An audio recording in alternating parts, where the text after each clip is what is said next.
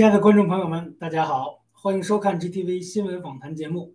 今天是十月十二日，星期二，美东时间早八点半，我是威廉王。首先，让我们来看看中共国的相关新闻。一箭双雕，习近平开始整肃墙内金融业。《华尔街日报》十一日报道，迹象显示，习近平正在将整肃目标转向金融业。在九月二十六日的中纪委会议上，中共常委。中央巡视小组组长赵乐际要求对建设银行、农业银行、中信银行、光大集团等二十五家金融机构进行检查，包括贷款文件、投资和监管记录等，并要求说明与私营公司之间的交易决策细节情况。如有涉嫌参与不当交易者，将面临正式的调查甚至检控；行为不当的机构将被处罚。此外，巡视小组特别指示，这次巡视将深入挖掘二十五家受检的金融单位中党委组织及其成员，在履行党内所交付职责上是否存在政治偏差。显而易见，习近平此次大规模的金融呃大规模的金融行业的核查，表面上是要肃整所谓的脱序的金融业秩序。背后的真实目的是继续打击并且接管政治对手的金融版图及势力，而中共的专制独裁体制不改变，没有法治，只有人治，就永远不会有健康安全的金融体制。中共官媒吹捧习近平生态文明思想成笑谈。十二日，中共喉舌新华社赶在《生物多样性公约》第十五次。缔约方领导人峰会之前发文鼓吹习近平生态文明思想造福中国、光耀世界，并称在习近平生态文明思想的指引下，中国坚决维护多边主义，建设性参与全球的环境治理，以促进实现全球可持续发展等等。对习近平子虚乌有的肉麻吹捧，真是让人贻笑大方。事实上，二零零六年，世卫组织的报告称，世界上污染最严重的二十座城市中有十六座在中共国内。二零一四年，中共国环保部门也自己承认，在中共国的东部和中部地区出现的雾霾面积已高达一百四十三万平方公里。同年，世卫组织世界癌症报告显示，中共国新增癌症病例达到了三百零七万，占全球总数的百分之二十一点八。而癌症死亡率是二百二十万，占世界总数的百分之二十六点九。这些惨剧皆因为中共篡权七十多年来，已经把中国大陆的空气、土壤、地下水、山川河流几乎全都污染殆尽。空气的二氧化碳化、土地沙漠化、地下水的金属化日趋严重，而这一切又再次影响到。地表所有的食用作物，最终导致中国人的癌症罹患率和死亡率均居世界首位。尽管中共一再无耻地声称如何改善国内的生态环境，但是也改变不了这一严峻的事实。所谓的习近平生态文明思想，更是一句无耻至极的国际笑话。北京、上海两派相争，名旦登城楼者有去无回。十月七日，宁波平安银行挤兑事件之后，泰国首富谢国民及家人加入中国籍的新闻又被炒上平台。中共百年名旦登城楼者和台下的广场的嘉宾，如今已经所剩无几。外界猜测，登城观礼为虚，当地扣押为实。这些企业家和富豪此行之后已经被边控或者是软禁。谢国民曾经是泰国的首富，其父。谢逸初创立了正大集团，正大集团是改开后的第一家在内地投资的外资企业，取得了深圳市第一号的营业执照。旗下的综艺节目正大综艺，特为中共间谍杨澜开拓国际市场而创立。谢国民的侄女谢其润是新冠疫苗生产商之一，中国生物制药有限公司的董事会主席。二零一三年。正大出资全面收购汇丰股份，成为平安集团最大股东。今年上半年，中信证券担任保荐机构，正大集团提交主板 IPO 给上海交易所受理，农牧和制药两大板块同时准准备进入 A 股及人民币交易股票市场。中共百年名单登城楼者由恒大的许家印、小米的创始人雷军、美团的 CEO 王兴，还有水滴的创始人沈鹏，如今都一一爆雷。面对习派的几波攻击，江派在是否回击方面显得颇为犹豫。接下来是国际方面的消息，美国员呼吁警惕中共人工智能领域发展威胁。前五角大楼的首席软件官夏兰表示，美国如果不能认清形势，并且迎头赶上，在十五年呃十五年后，将在人工智能和网络领域输给中共国。夏兰认为，中共目前在人工智能、合成生物学和遗传领域等方面的进步正在超越美国。他评呃他批评美国一些政府部门的网络防御措施太低。像谷歌一类的大科技公司也没有愿意与国防部在人工领域智能合作。相反，由于举国体制，中共国的科技公司无条件的在与中共合作，受其操控。中共在人工智能领域进行国家级的大量投资，且从不考虑相关伦理道德问题。中共之所以投入海量资金进行上述方面的科技研发，因为在未来。AI 智能、网络技术和生物技术将控制主导人类的命运和走向。如何应对中共这一趋势，是全球文明国家都急需面对的紧迫事实。暗批中共，英国寻求联合 G20 反对不公平贸易改革 WTO。十月十一日，英国贸易大臣特里威廉在即将于意大利举行的 G20。贸易部长会议召开之前，发表了一份声明，表示他将敦促 G20 成员国停止扭曲市场的做法，并支持世界贸易组织的改革。声明称：“我们不能，而且也不会允许遵守规则的英国企业受到其他国家扭曲市场的做法的损害和削弱。”特里威廉将抨击有害和扭曲的产业补贴。他的部门曾用这种批评指责中共国。中共是 G20 的成员，作为极具的经济实力的大国，显然过度受益于将其视为发展中经济体的世界贸易组织的规则。意大利总理上周五也表示，他相信十月底举行的 G20 领导人会议将达成改革世贸组织的强有力承诺。盖特现场直击。全球首例新冠疫苗国家诉讼案在日本开庭。全球首例的新冠疫苗受害者国家公诉案，今晨在东京地方裁判民事部开庭。新中国联邦日本方舟农场盖特团队现场追踪。该案件对日本国国会内阁总理菅义伟、内阁官房长官加藤胜信以及厚生劳动省大臣。新冠病毒防治担当大臣和疫苗接种大臣等众官员提起国家诉讼，要求被告取消根据《传染病预防及传染病患者医疗法》将新冠病毒作为指定传染的政令，取消根据《传染病法》将新冠病毒传染病定义为新型流感传染病的决定措施，并要求被告不可以将新冠病毒传染病。作为传染病来防治，该案件还要求被告取消对辉瑞疫苗、阿斯利康疫苗和武田制药疫苗的特批，确认原告等对这些疫苗没有接种的义务。此外，案件还要求被告不可以使用 PCR 检检查来判定是否感染新冠病毒，不可发行疫苗护照和病毒阴性的证明。并向原告支付各三十万日元。该案件由日本反疫苗诉讼支援会代表，呃，疫苗受害者出庭。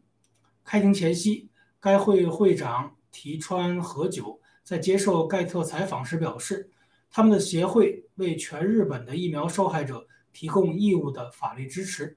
他说，日本的疫苗受害者现在处于无处发声、孤立无助的状态。该国家诉讼为全球的首例，或将开启全世界新冠疫苗受害者通过法律途径捍卫自身利益、揭露疫苗真相的浪潮。日本当地的民众对该事件强烈的关注。据方舟农场前线记者传来的信息，现场人满为患，只得采取抽签方式入场。更多的民众则冒雨撑伞，等待开庭的结果。本台记者文顺综合报道。接下来，我们来看一下病毒及疫苗方面的消息。德克萨斯州长全面禁止疫苗强制令。德州州长格雷格·阿伯特十一日发布行政命令，全面禁止疫苗强制接种令，包括近期拜登政府对企业及员工下达的疫苗行政令。该命令标志着重大的转折。阿伯特呼吁州议会将类似的禁令纳入法条中，扩大对新冠疫苗强制性规定的打击面。阿伯特称，人们享有自由选择权、宗教豁免和医疗自主权。私营企业绝不接受被政府代表和强迫。目前，德州立法机关正在进行第三次的特别会议，该会议将于十月十九日结束。德州官员和人民一直在反抗霸凌政策的前线作战。呃，八月二十五日，在 FDA 全面批准辉瑞毒针的第二天，阿伯特就宣布行政命令，禁止政府在德州强制推行新冠疫苗，并于九月初颁布堕胎法案，努力阻止由大制药厂主导的暴力堕胎产业链。违反呃违反法规的诊所和医师将被起诉。辉瑞疫苗生产或检测过程中使用的肾细胞已是多年事实，而 HEC 二九三细胞来自健康人类的胚胎。当前，全世界处于深层的超限战当中，爆料革命不断地揭露病毒和疫苗的真相，许多政府和组织开始严肃对待疫苗所带来的伤害和死亡的问题。最后，我们来看爆料革命的消息。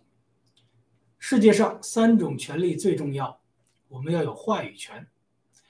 今天，文贵先生在盖特转发了一个他的视频片段，其中文贵先生称，在欧洲、意大利、法国以及英国的工会，包括新加坡都在上街游行，美国也在罢工，但所有的媒体都不说这是因为疫苗引起的。这世界有三种权利，第一是货币的发行权。掌握这个权利，就控制了邪恶和正义的界定。第二是媒体话语权，因为它可以颠倒黑白。最后是第三种权利，也就是枪杆子、军队。全世界百姓都知道疫苗有副作用，会死人，但不允许说，只是让你打疫苗。邪恶的势力远远超出了想象。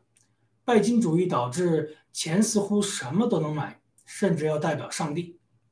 文贵先生最后讲到习近平关于辛亥革命的讲话，世界一半在沉默，而另一半的解读不是未料，就是在带风向，完全无视两千三百万台湾人民的生命，置他们的生命安全于不顾。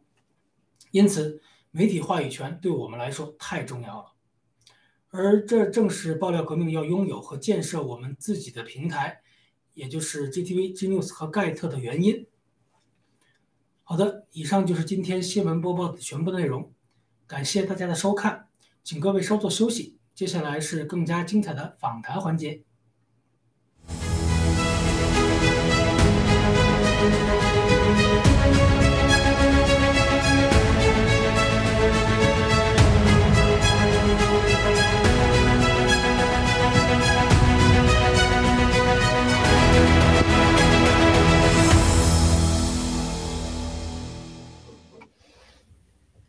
观众朋友们，大家好，欢迎继续收看新闻访谈，我是主持人文峰。今天和我一起的是我们的无敌文兵战友以及天机战友，请无敌文兵先跟战友们打个招呼。好的，主持人好，天机好，各位战友们好，欢迎收看本节目，我是无敌文兵，谢谢。天机有请。好了，Frank 好。Frank 好，乌迪好，那感谢刚刚的威廉王的的报道，那感谢各位所有的那个呃观众来参加我们的 News Talk，那今今天的话也会分享到最新最快的资讯给大家，谢谢。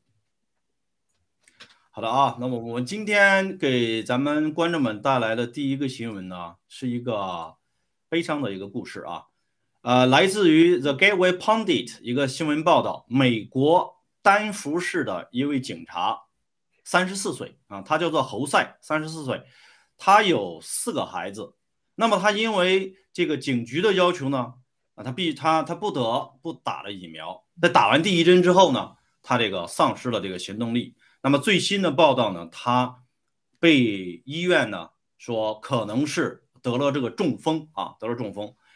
那么这个新闻听了以后呢，确实，因为我呃福克斯啊对他也进行了这个采访，在这个采访中，他曾数次的这个哽咽哭泣啊，所以让人真的是非常痛心。那么我想请问一下，就是文明战友，您怎么理解就是这位警员他打疫苗的选择？啊，因为大家知道他这个，他他还是这个接种了。那么第二个就是说，为什么像这种政策，那 no job no job 啊，不打疫苗就没有工作这种政策，在这个美国以及其他国家，它能够执行下去？有请文明。啊，好的，谢谢 Frank。首先呢，我觉得就是说，警察是国家机器，对吧？嗯。甭管是就是中中国的这个政府也好，国外的政府也好，喜欢就是说美化警察，把它神化，神化之后呢，为他的这个所谓政治上的一些服务。这个国外的政客也一样，中国政客嘛，中国的这些这些中共我们知道了，把警察美化，什么人民警察、人民爱等等等等的，是为了他的政权服务。那么国外的政客也一样，他喜欢把那个这个警察呀，把它美化，呃，甚至神化，来替自己一些。一些一些肮脏的一些政治勾当、政治交易来洗洗白或者美化、装饰装饰。那么咱们警察这先生们、这警察们自己啊，不要把自己美化了。你你脱了警服，一样是老百姓，一样是人。就你打了这个针，你该出的问题一样会出，对不对？你不能保证你自己打了，你就是呃能够完美的能够躲过这个疫苗的伤害，你也不能保证你的家人。能躲过这些伤害，对吗？所以这样一个新闻能出来，在这种情况下面，应该还有更多更多这样的新闻，它没有出来。我们要看到这些，嗯，这是我想说的啊。好，Frank，啊，好的，谢谢文斌啊，谢谢文斌的分享。那么天机战友，如果你是那位警察，在有有这个警局跟您讲，你如果不打，你就会失去你的工作，这时候您是否？会做出像他一样的选择，还有一个就是，那么就是刚才文明战友说的，就是那么这个政策它一直能推行下去，到底到底是为什么？在全世界范围之内。嗯呃，感谢 Frank 这个这个假设性提问哈，人生没有这那么这么多如果哈，我还是觉得人生只有结果跟后果哈，所以说这个如果的话哈，我相信应该是不会的。如果我是那个警察的话，我应该呃。说真的啦，我也不会认识报告革命，我就可能乖乖去打这个疫苗，然后我就乖乖去中风，乖乖就呃半只脚就进这个这这个棺材板了。所以说警察其实也是人，警察也不知道完全是发生什么事情，呃，包含很多的，譬如说所谓的呃医医疗专家或者学者啊，他们可能就真的只是认为说这个疫苗是真的救人的，他们不觉得说这些呃这根本这个副作用这个只是少之又少的数字。而我打个比方哈。像现在我们看到的有这则新闻，那可能是这个新闻新闻，或者说这个警察已经很严重，已经中风了，他无法再工作了。那其实，呃，美国或者说英国各大地区都有在抗议这个，呃，因为疫苗造成一些伤害，他们也在抗议说不能那个强打疫苗。其实台湾也有这个抗议游行，可是没有一间媒体去报的。真正报可能说都是很严重，已经覆盖不住了，所以说会有零星几个案例让我们知道。所以说这个就整个是哎，整个大媒体趋势，他不让你打，然后政府也强也必须要强强迫你打，因为箭在弦上，不得不发。那发的情况是什么？那个事情只会越来越严重，因为为什么呢？政府或者说政客或者说财团，他们为了要继续巩固自己的立场，继续巩固自己的资本。继续巩固自己的实力，他们不得不就说哦，那既然做错了，那只能错下去。所以说，我现在越来越有看到这种迹象，说没有一间，呃，你看到的可能政政府代表，或者说这种 NGO 组织，比如说 WHO 这种组织，或者说呃世界联合国组织，他们也没有想要就是说哎认错的趋势，因为在在他们眼中，他们不能不能认错，他们认错的话，代表说他们的呃权威性或者话语权会整个大受打击。那这种情况下，他们只能做什么？他们只能继续错下去。那么只能继续错下去的话，那刚刚好，刚刚好，我们的 Getter 对，或者说我们 GTV 这种讲真话的地方，才会有人去关注，才会有人去观看，那么也更会有更多的人来看到我们这个团体是真的只会说真话的团体。好，谢谢。好，谢谢天机啊，真的是如你所讲的哈，就是这个时候就愈发显示出那个呃讲真话的平台的重要性，就不管是 Getter 也好，还是 GTV 也好，还是 G News 也好，说实在，如果啊，如果如果我自己是那个警察，我我在没有办法接触到，因为我可能明整天我四个孩子，我要忙着每天的生计，对不对？我可能就是拼命的工作，我也不会有太多的时间去看这些新闻，对吧？我也不可不一定会找到就有。就 Get 这样的平台，或者是这个 GTV G News，所以我觉得呢，这个是我们是可以就是说换位思考一下，很容易理解。那么恰恰说明了就是真相平台的重要性啊。所以就像那个威廉王所说的，就是三个啊，郭先生也讲了三个这个权利，那么就是这个钱袋子、笔杆子，还有这个这个这个呃刀把子，对吧？那笔杆子就是指的这个社交媒体这一块儿。好。那么接下来呢，我们看看第二个新闻。这第二个新闻呢是跟英国有关的啊。我，呃，英国呢除了这个这个足球的超级联赛啊，它还有其他的三个级别的联赛。另外三个级别的联赛呢，叫做英国的足球联赛，叫 EFL，啊，叫英呃 English Football League，啊，那么在这个联赛里边呢，也有很多球员。现在呢，有大概四分之一的球员啊，他们那个不打疫苗。啊，不打疫苗，而且呢，在这个邮报的这篇报道里边讲到呢，就是在八月份的时候，当时呢打完两针的比例呢，已经是从过去的这个百分之十八提高到百分之四十九。那么，但是九月份呢，这个增长的就很少，只增加了百分之五。所以现在呢，加上这个打完第一针、打完第二针的，还有一些计划要打的、确认要打的，这一共是百分之七十五，剩下的百分之二十五，无论如何，他们都不愿意打这个疫苗。那么他担心是什么呢？担心的是疫苗的副作用啊！而且这些球员呢，很多人他们都知道有一起这个事故，就是这个啊，丹麦的前足球明星叫做那个埃里克森，他呢当时呢出现了这个心脏的骤停。那么这些这些这个百分之二十五的球员呢，他们是很担心这个再打疫苗的。而且当时这个英国的这个足球的管理单位呢，因为因为这些人的这个反对疫苗，他们就放弃了这个以强打疫苗的这个命令。这个强打疫苗命令是说，在二零二二年，如果去那个卡塔尔打这个呃打这个这个世界杯，所有球员必须打疫苗。现在因为这个事儿呢，他把这个事儿给停下来了。好，那么我想听一听咱们嘉宾的观点。天机，呃呃，你先请。哦，好，我先说，我先说好了。呃，其实我说真的，就是呃，亚洲人的观念，包含台湾人，还有那个大陆人，其实很多人对运动观念是，其实是严重的，老实说，百分之九十严重落后，而且是严重的不足的。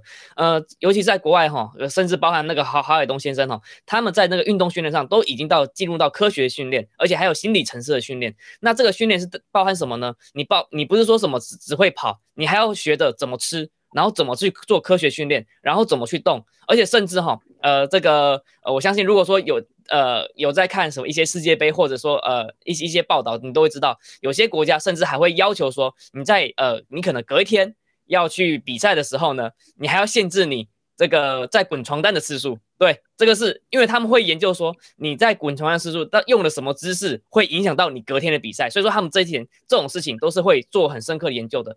所以我想说是什么呢？足球员比比可能我们常人都知道，就是如果说这个疫苗打进去到他身体，或者说吃进任何食物。到他身体面，他会影响到他的比赛表现。任何事情他都会很很在乎，说他隔天的比赛表现。也就是说，越来越多的足球球员，越来越多的运动球员，在他们认知上，在他们学习上，在他们不管是生理学、病理学，或者是说他们那种身体的那个运动学，他们知道说这个打疫苗绝对会影响到他们运动表现的。越越来越多人知道，所以说他们刚刚刚刚 Frank 就说了，有百分之二十五人都开始说决定说不打这个疫苗的部分。所以说。这个就是已经代表说，人家在学这个运动表现知识上面超过我们一般人，那他们就用他们行动上，刚才话语权表现上说，我们不打疫苗，我打疫苗的话会影响到我的运动表现，所以那个什么，他们现在就已经有这个新闻报道出来，分享给大家，就是说疫苗到底是不是安全的部分。我先分享到这边，谢谢。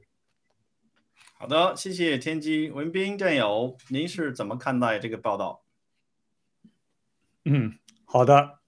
首先呢，这个运动员啊，我们在中国有一句话，就是这些运动员、体育运动员呢，身体很好，但是呢，他们是吃青春饭的，对吧？是靠身体来吃饭的，所以呢，他们担心这个疫苗的副作用是很正常的一种反应，而且这个疫苗的确也有副作用，对吧？也有，虽然这个报道不多，但是的确也有，有很多。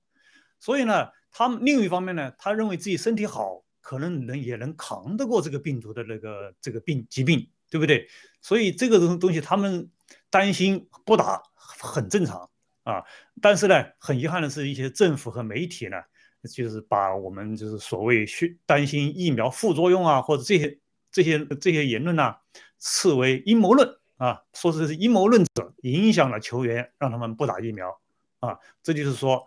呃，政府和媒体呀，就是在这个黑暗势力势力的控制之下的一种反应和和表现的愈发，就是刚才呃你们两位说的，就是这个这个咱们这个盖特这些 GTV 这个说真话的媒体的作用是多么的呃多么的需要啊，多么重要呃，你看看，再一个，他们之之前也考，你刚才也说了那个埃里克森对吧，在二零二零年欧欧洲杯上面心脏骤停这个事情，我相信对这些球员的冲击。因为这个东西啊，在你身边的人发生的时候，时候啊，对你的冲击啊，那才叫真正真正的冲击。往往你就像我们来讲这个事情的时候，对我们好像冲击绝对不如运动员听到了啊，他的一个伙伴，头头一天还是我们比赛的对手，说不定这家伙还铲了我，对不对？说不定我带球突破的时候，这家伙还绊了我一跤啊，突然就死了，对吧？这对他们引起的冲冲击，心理冲击是很大的，所以有这样的表现。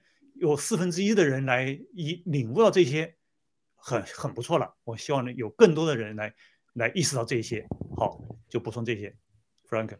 啊，谢谢。我再补充一下，我再补，不好意思，我再补充一下。呃，我们现在一直听到那个有打了疫苗之后，最最常听到问题是什么？心肌炎跟心包炎。那么这些球场上，他们都是呃急速的，就是会让自己的心脏做急速的跳动，可能就是比常人跳动到一百九，甚至到两百。那这种情况下，他会不会就是哎，一打个疫苗，一出现什么什么问题了，就开始梗了，就可能就开始开始倒啊，倒倒倒在那个旁边了。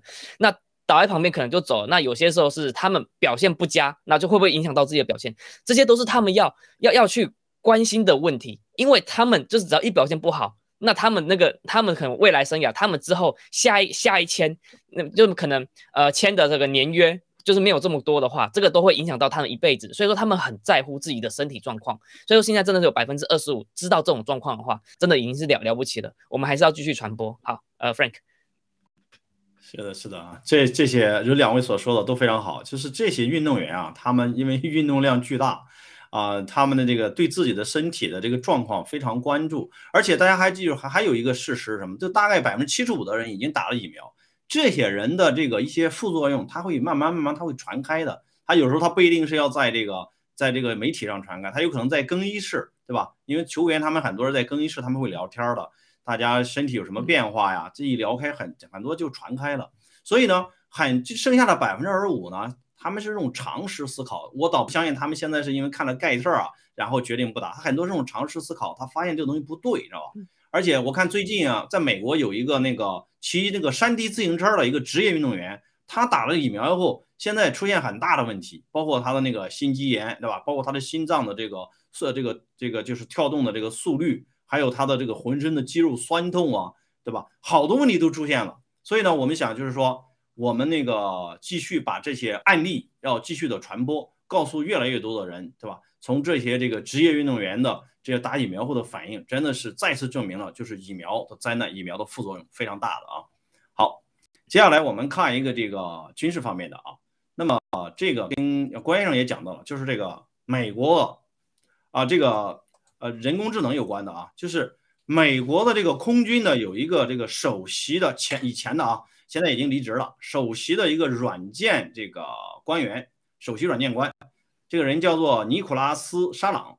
他呢，这个说什么呢？他说这个美国和中共在这个 AI 的抗争上，美国输了。现在中共呢是在这个人工智能方面是处于这个全球的这个主导地位。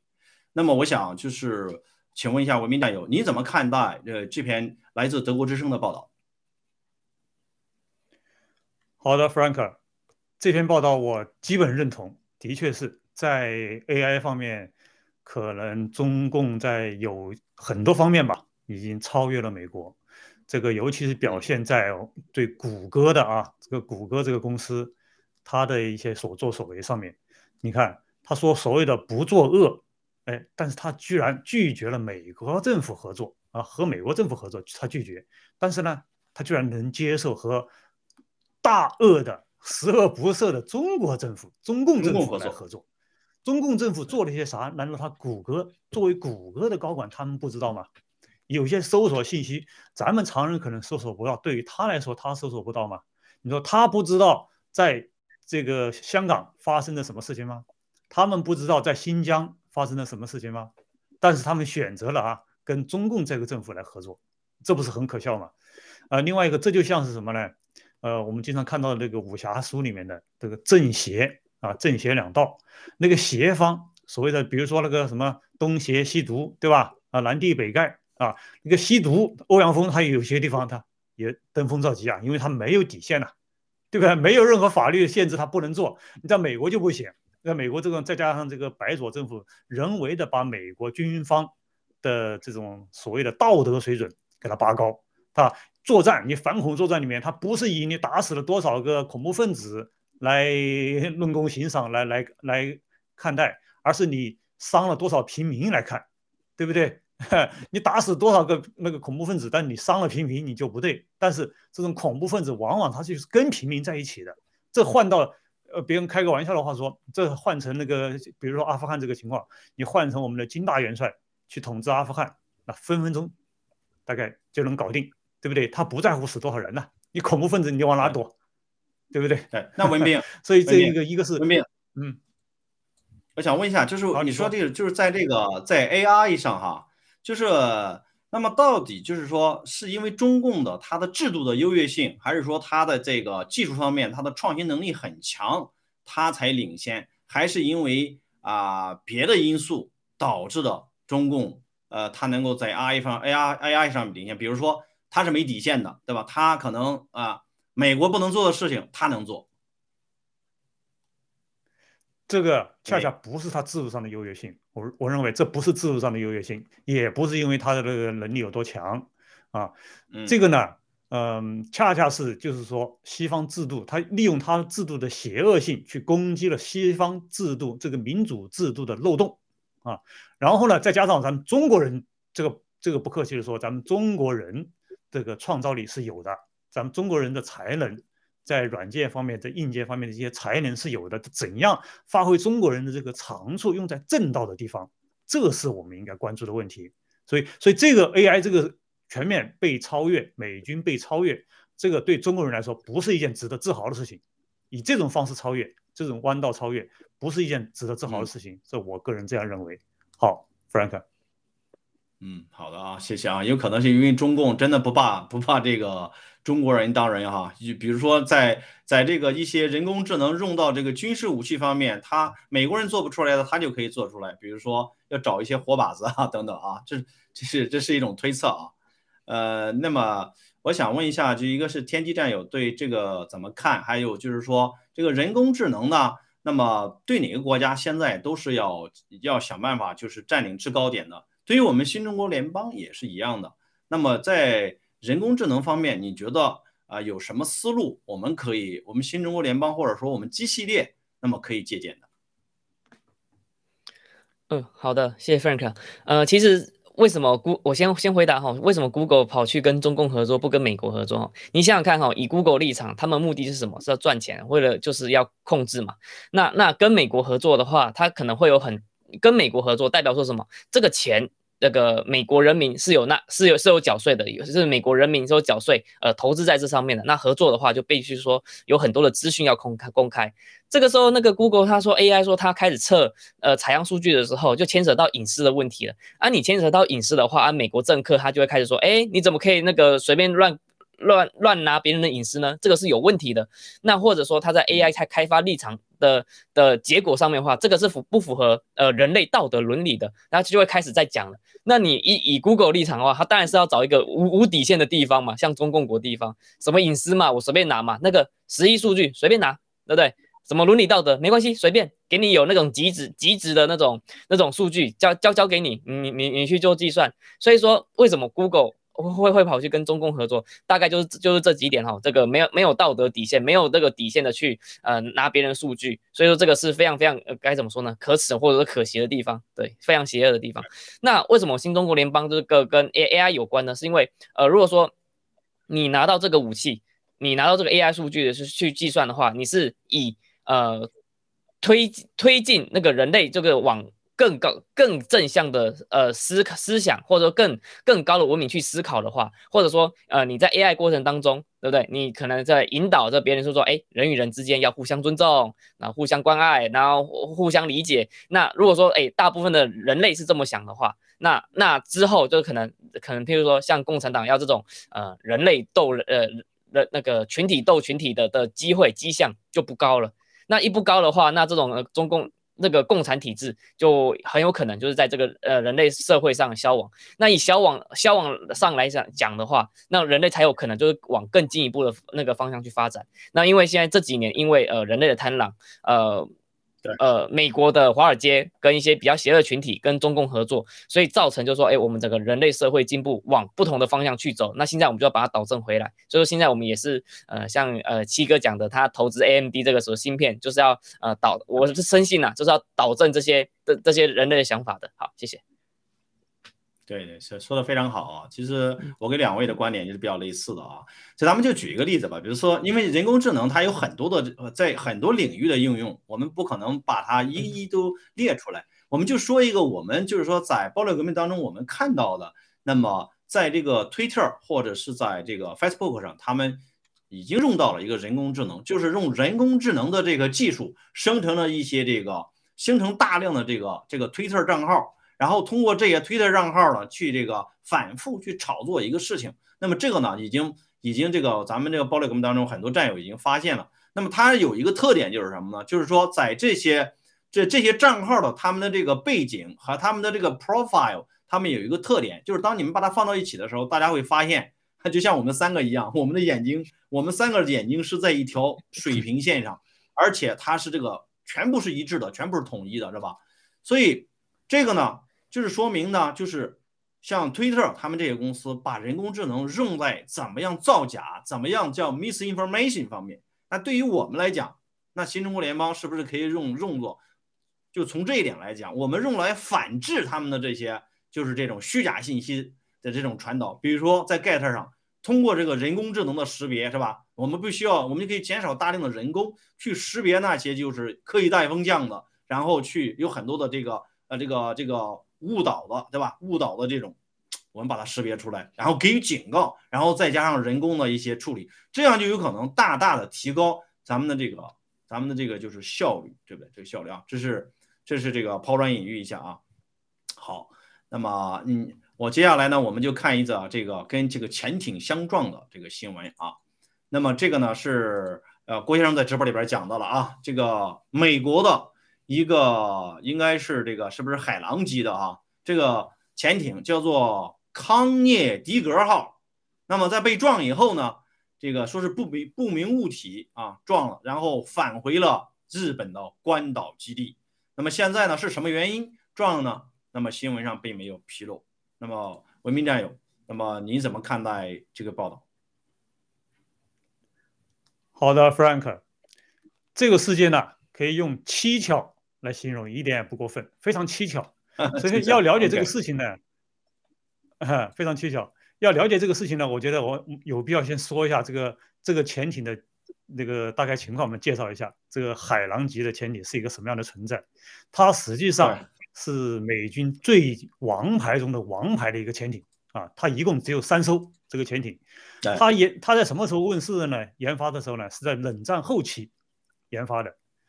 这个我们知道，潜艇对于这个整个海军的这个打击力量是非常重要。它是它是一种，它具有非常隐蔽的这种特征对吧？它的作用，我们看看二战，啊，非常明显。二战德国海军几乎就是靠潜艇撑着半壁江山。它如果没有潜艇，对吧？那么大西洋上的运输更加畅通无阻的话，那它坚持的时间会更短，对吧？然后再看看苏联后期，实际上苏联在空军、海军方面，呃，陆军各种装备上面是落后于美军，但是呢，它靠潜艇，想在潜艇上面搬搬板搬搬过那个作为一个老本，想搬搬过来，所以呢，当时嗯苏军就研发的是什么？钛合金的潜艇，外外外外班呐、用钛合金做的，而且各种性能都很先进的。当时美军就是为了反制他这种潜艇而研发的这个海狼级的潜艇。海狼海狼级的潜艇呢，是目前来说，它为了研发它，它的火力啊，在载弹量、火力，呃，各种性能都非常先进。它甚至是能够穿越北冰洋的冰层底下啊，从底下到达你苏联的海域，这是很了不得的一一个一个这个潜艇。而且在冷战的时候，那经常就是说是美国的潜艇可以尾随苏军的潜艇，但是苏联人都不知道。啊就，也就是说水平高低就很明显了。那么海狼级它最有最大一个一个那个特点呢，它非常静音，非常安静，以中共现有的反潜能力是不可能发现它的。嗯所以呢，你就想碰瓷，中共你想碰瓷想去撞它，你不可能，几乎是不可能找到它。另外一个，在这个海狼级，它一般那个任务巡那个呃有有那个时候啊，有巡航的时候，它一般呢在这种这种情况下，它是不开主动声呐的，因为潜艇里面呢，它就声呐就跟雷达一样了，但是在水里面只能靠声呐，因为波长的原因啊，靠声呐它它就分两种，主动声呐和被动声呐，就是它如果它不开，它为了呃防止自己的那个就是行踪被暴露嘛，它一般就不开主动声呐，你开主动声呐的话容易别人探测到你，对不对？它它就不开，它只接收。那么接收就存在什么情况呢？如果你对方那个潜艇你关了，或者在他的那个行军的路上等着你的话，你就可能撞上去，因为你这时候就探测不到他。那么这次相撞，我有我觉得有理由这样推断啊，很可能是嗯美军内部出了内鬼。我们知道上至米利将军，对吧？都有那个通敌的嫌疑，然后下至给你做什么呃，我们之前交流的啊，我们之前交流的那个有一个美军的一对夫妻，也是泄露了核潜艇上的一个呃工程师，一个美军工程师泄露了核潜艇的上的一些机密啊，被 FBI 调查，对吧？这种事情时有发生。那么这一次，我觉得不排除这个可能性，很可能就是说美军的这个这艘潜艇，它的行军的路线被中共掌握了，那么就可以那他才这样文明，他行军的路线这个，请问文明嗯，文明，我请问一下，他行军的路线是不是固定的，还是他是他是事先他这个不就是他是随机的？他在在这个出发以后，这个要根据他的任务来说的，这有可能随机，也有可能固定。这这要根据他的任务任务的性质来说。那么这一次任务性质是什么样的？这个我们无法推断，它到底是一个固定的一个行军路线，还是一个随机的行军路线啊？但是最起码来说，它这个行军路线是是在某一个区域内，某一个区域内的话，你中共你派潜艇横在那里，那是很有可能的，在它路线上面。对，而且从那个我们现在从现有的那个潜受损潜艇的这个照片上看，它就是那个指挥塔撞的是指挥塔，对吧？是就是潜艇凸起的那一部分，是那个地方撞了。嗯，那个地方撞了，我们看一下损伤并不算太严重，但是被撞的那个潜艇，普通的潜艇，包括中共产的潜艇，那可能损伤会惨重。也就是说，很可能那一被撞的那是另外一艘潜艇，很可能是葬身于大海。这。个这个因为 是根据，嗯，根据就是之前美苏之前相撞的那一次，就是那一次啊，也就是说美军在跟踪苏联潜艇的时候，是在九二年吧，我记得九二年跟踪苏联潜艇的时候，一般来说你因为你潜艇最后方啊后面啊是你的一个盲区嘛，你探测不到，所以当时那个苏联潜艇它经常就是说开着开着，它它为了怕后面被尾随了，它就突然一个急刹车，然后把潜艇横过来。啊，因为它是钛合金的嘛，它不怕跟你撞嘛。甚至它这一次呢，它不是不光是横过来了，它完全跳头搞了一个这个三一一百八十度的掉头，冲着美军就撞过来了。那一次撞的撞的蛮惨的，那个但是那一次就是因为它是钛合金的，美军不是这个海狼级的，是那个洛杉矶级的，它要小一点，那个强度也没有那么大。但是那那次被撞的也很厉害，导致三年之后那时候潜艇就退役了。所所以说到这这个这个地方，我们来合理的推测，这个是美军的这个可能是行踪被泄露而导致的这么一次冲突啊，而且另外一方面佐证的就是说，是是不是就是现任的这个美政府卖台的另一个标志，这相当于自废武功了，因为你现在他要拿拿到关岛去修，对吧？这关岛不具备这样的修复能力。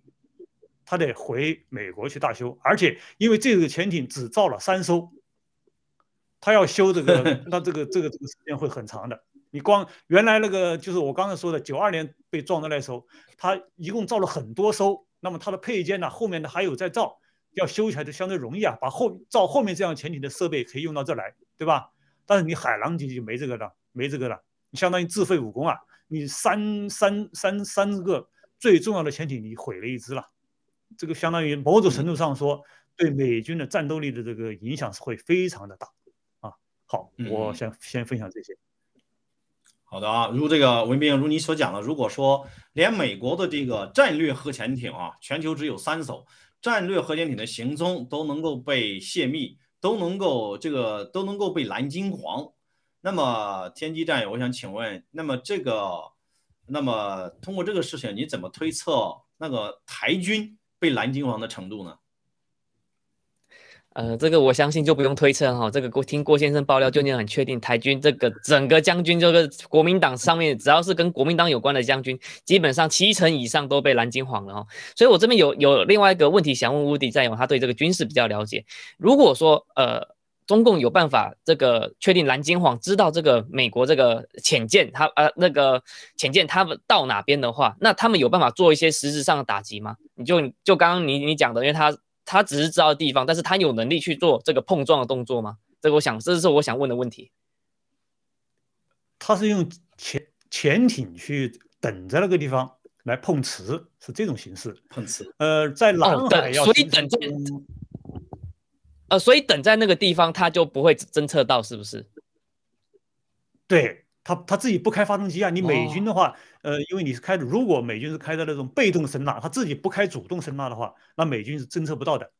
他可以等在那个地方，是这种方式。但但但是他，现在他不敢，美军的那个那个那个中共啊，他还还不敢，就是采取那种更过激的方式，是主动进攻。如果知道你在那个地方主动进攻，那样的话，相当于一个珍珠港，然后把美国人打疼了嘛。打醒了嘛？你这样造一次这样的碰撞事故，对吧？从各方面来说都过得去。你美军自废了武功啊，另一方面说把台湾也卖了，因为你自己你战斗力弱小了嘛。你接下来如果你这边发生了战战斗情况的话，那么对于这个美国政客来说，是不是有一条合理的理由？我自己一艘一艘潜艇，对吧？有一个借口，我一艘损伤了，对吧？我原来可以打击的一些力量，我现在不具备了。这对他来说是一个借口吧，这又多了一份就是说卖台的一个一个抓手吧，是吧？他的一个借口是是是逃避一下他自己一些责任，对吧？另外来，另外我我还想说的就是说，潜艇对台湾的重要性实际上非常重要，但是很遗憾就是台湾在潜艇这个事情上面，呃，也是一方面是短视政客的短视，另一方面就是国民党从中阻挠。实际上这个事情我们明天再讲吧，好像一讲下来又蛮长了，好像。是不是？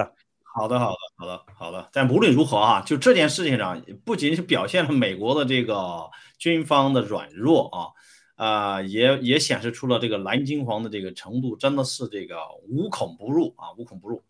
那么接下来我们再看看，在另外一个领域是不是也存在这样的蓝金黄啊？那么好莱坞有一位明星啊，大家可能都知道他，他叫乔治克鲁尼。如果是这个九十年代上大学的，应该都看过这个《完美风暴》，就是他演的啊，《完美风暴》。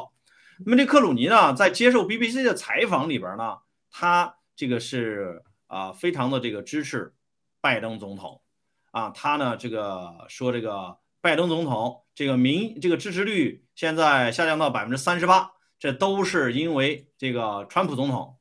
那么文斌战友，你怎么看待这个呃克鲁尼他的这个言论？那么他克鲁尼在中共国是不是有各种各样的这个商业利益？文斌，好的，Frank，的确是在这个新闻出来之前呢，咱们还没注意。出来之后，我好像查了一下，他在中国中共国绝对是有很大的商业利益。他的版权在豆瓣网的版权，同时他是给大众做代言的，这家伙啊，是吧？广告明星代言，他的影视版权这些这些，那么很有这个东西呢，就不是智商的问题了。然后你在这个克鲁尼本身是个大名鼎鼎的啊，大名鼎鼎的。嗯，十三罗汉，刚才我也补充一下，他也是主演。同时呢，他的个人私生活实际上也很烂的，啊，是有名的花花公子。嗯，但这么一个人，他居然会把拜登现在的这种糟糕糟糕的状况归咎于是川普的责任，呃，这也是很可笑的。这个这很可笑的这种言论，就是说这个左派啊，你是他是真傻吗？我不认为，这就是说是。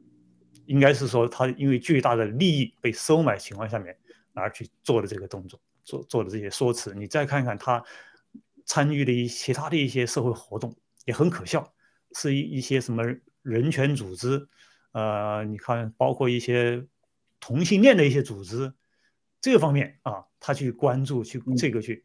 那么你现在所谓这些弱势群体打疫苗的这些被打疫苗的出现了这么多伤害的这种弱势群体。你替他们说话没有呢？你看到了没有呢？哼，他只是在为自己的一些就是说商业利益在服务，对吧？并不是真正像他所说的这样有那么高大上。实际上，他就是一个烂人。我现在就原因我原原来还对他印象还不错的，还算是一个呃，虽然是私生活很花，但是就是说在屏荧幕上的形象还算不错。因尤其演过一些还有还有点深度的电影，比如说有一个叫《在云端》。还稍微有点深度的，对他印象还不错的。对，现在看来就是个狗屎。好，谢谢。对，在云端、地心引力、明日世界等等等等啊。嗯。那么他其实啊，其实他这个，你知道他是给这个欧欧欧米伽这种名表代言的，就是这个像欧米伽公司啊，它实际上在中共国就在奢侈品啊，做奢侈品的都非常重视这个中共国这个大市场。郭先生不是讲过吗？就是有一次在这个他那个空中的这个四合院里边，然后去了一堆，包括宋祖英是吧？他们去干嘛？去分那个表啊，分那个表，包括一些那个民政部的那些领导。那多少钱的表呢？是说五千万美金还是还是多少钱的表？一盒子表，结果全分完了。说杨澜进去了，吴征都没有机会上去，吴征就在下边那个下边这个这个这个放风，你知道吧？所以你能看得出来，就是这些个这些个奢侈品公司，他特别重视中国中共的市场。那么像这样的一个影星，他同时这个给这个欧米伽公司去做这个广告代言，其实还有一个办法，中共只要给这个欧米伽公司或者是劳力士公司使个眼色，这个这哥们儿他就在就范，基本上他就在就范，他就在他就在乖乖的这个听中共的，对吧？所以我想问一下，就是啊，天机战友，就是在台湾哈，在台湾的这个演艺界，到现在为止有没有哪个明星？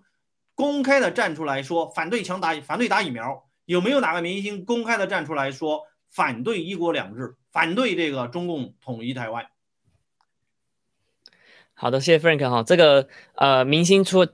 讲出来说，呃，反对一国两制的这个还算是有哈，但是反对疫苗的这个是几乎几乎趋近于零哈，我到现在还没有听到，所以这个是非常可惜的哈。那台湾哈，台湾人基本上现在他是不会看电视的，他只要是电视台有任何的综艺节目的话，基本上台湾的目前饮食习惯是不看的。那台湾的那的的那种呃放松的节目，他会看什么呢？他会看 YouTube 上所有的频道，也就是说，呃。台湾的话就是比较看重这 YouTuber，就说 You YouTuber 拍的影片，然后拍拍的所有的这个的综艺形式。那为什么呢？因为人家拍的比较好。那在这个在这个所有的群体当中，大部分的人都是比较坚持台湾是台湾，大陆是大陆，就是中国是中共，中共是中共，不是中国哈，中共是中共。那所以说，大部分的这个 YouTuber 这个比较。比较多敢喊出，就是说，呃，中共是中共，台湾是台湾，对，尤其是中共不等于中国，所以说我们可以看到比较有名的频道，例如说，呃，波特王，或者是说有个叫做什么，呃呃，色图日记，然后或者说台湾的比较有名的知名的网红馆长，那他们都很强烈的反对说，呃，这个中共不等于中国，他们一一一直喊说台湾千千万不要不要被这个呃那个。中共去渗透了，而且如果要是说中共要打过来的话，他们第一个会直接上战场，这个是绝不犹豫的。嗯，那可是反对疫苗这部分的话，这个就真的比较少了哈。呃，刚刚讲述了刚刚那三位哈，他们也自自己亲身去打打这个疫苗，因为我深信啊，他们是真的不知道这个疫苗的危害性，他们可能会不相信中国呃中共的所产的疫苗，他们可能也会不相信那个。中国所产疫苗，但是他们会相信台湾自己所产的疫苗。可是这重点是什么？台湾所产的疫苗也有问题。然后只是大部分的来来说的话，说真的，他们也是不知道。那我刚刚再再延伸一下，这个拜登哈，拜登他现在的那个的那个民调哈的支持率只有呃满意度只有百分之三十八。这个其实在这个呃美国的这个呃支持度的话是已经是相相当相当偏低的哈。利润来说的话，只有川普在二零一七年。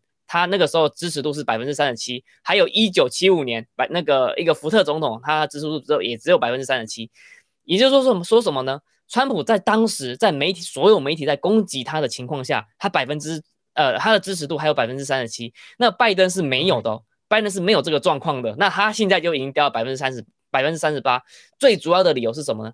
不好意思，最主要理由不是因为疫苗，最主要的理由是因为美军在阿富汗撤军的。的这种滑稽程度，让很多的美国的选民大失所望，这是其中最大一其中最大的一点。那疫苗这部分的话，还目前还还算是一半一半，就是说，哎，有的人支持，有的人目前是反对的。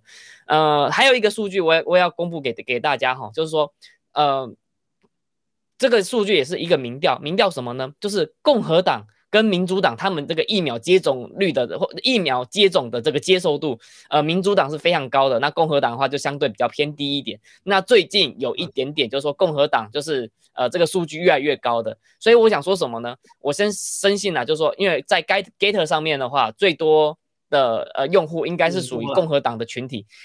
对，那之后呢？如果说有民主党人士愿意进来，愿意看到说真实的真相是什么的话，我深信哦，这些呃呃民民主比较支持民主党的，他们也会就是开始抵制这个呃强迫接种疫苗行为，而且也会抵制这个拜登政府所所所带领的团队，这个都是有问题的。所以我深我自己在看后续啦，这个拜登的支持度可能还会还会再还会再更低。好，谢谢。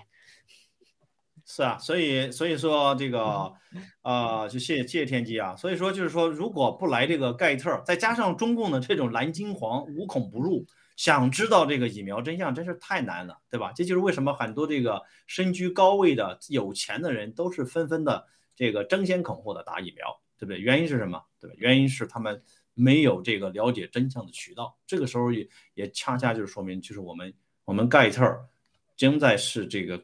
现在进行的是这个非常伟大的一件事情，拯救全人类啊，传播真相。好，接下来我们看一个看一则跟这个经济有关的。那么来自于零对冲的啊，有一篇最新的报道，讲什么呢？讲全球的经济正在基础层面面呃基呃崩溃的。它这个基础层面呢，指的呢是什么呢？指的就是我们的衣食住行，跟我们生活强相关的，对吧？你说这个衣服吧，对吧？贵了衣服我们可以不穿，但是我们不能不吃饭吧？我们不能不用电，我们不能不喝水，我们不能不用燃气，对不对？那么现在出现什么呢？就是在中共国大面积的这个限电停电，黎巴嫩呢现在全程限电，啊，每天只有两个小时的这个用电的时间。前不久呢，这个西南美国的这个 LUV 西南航空公司大面积取消这个航班，一是一千八百架次。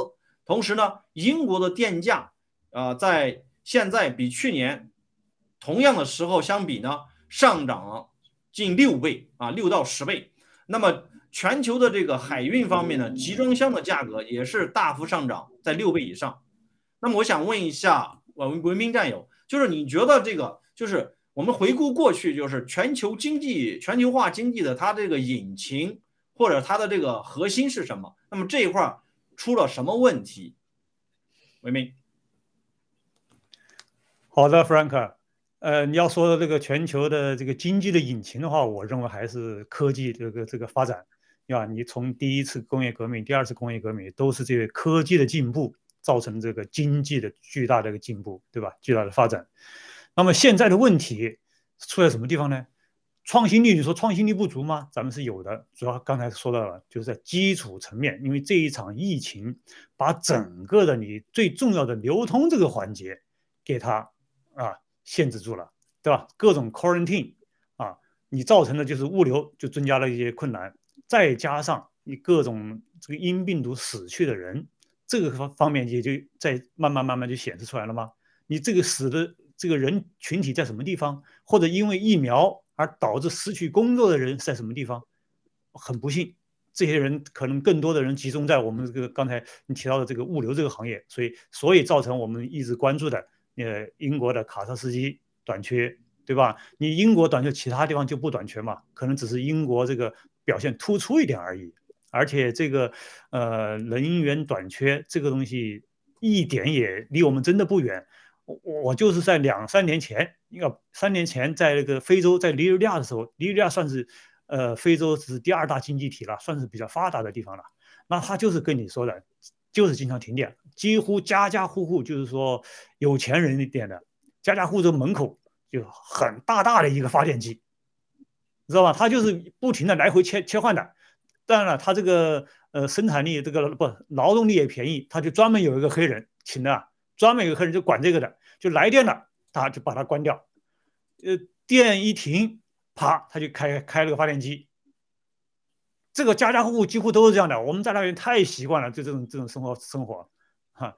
所以这个电这个电这个东西也不能储存，你不像那个其他的，你水库你可以把它囤在一个地方，对吧？你电发了之后你是没法储存的啊。再加上，嗯，这个西方国家的老百姓，你比如说以以以我加拿大为例。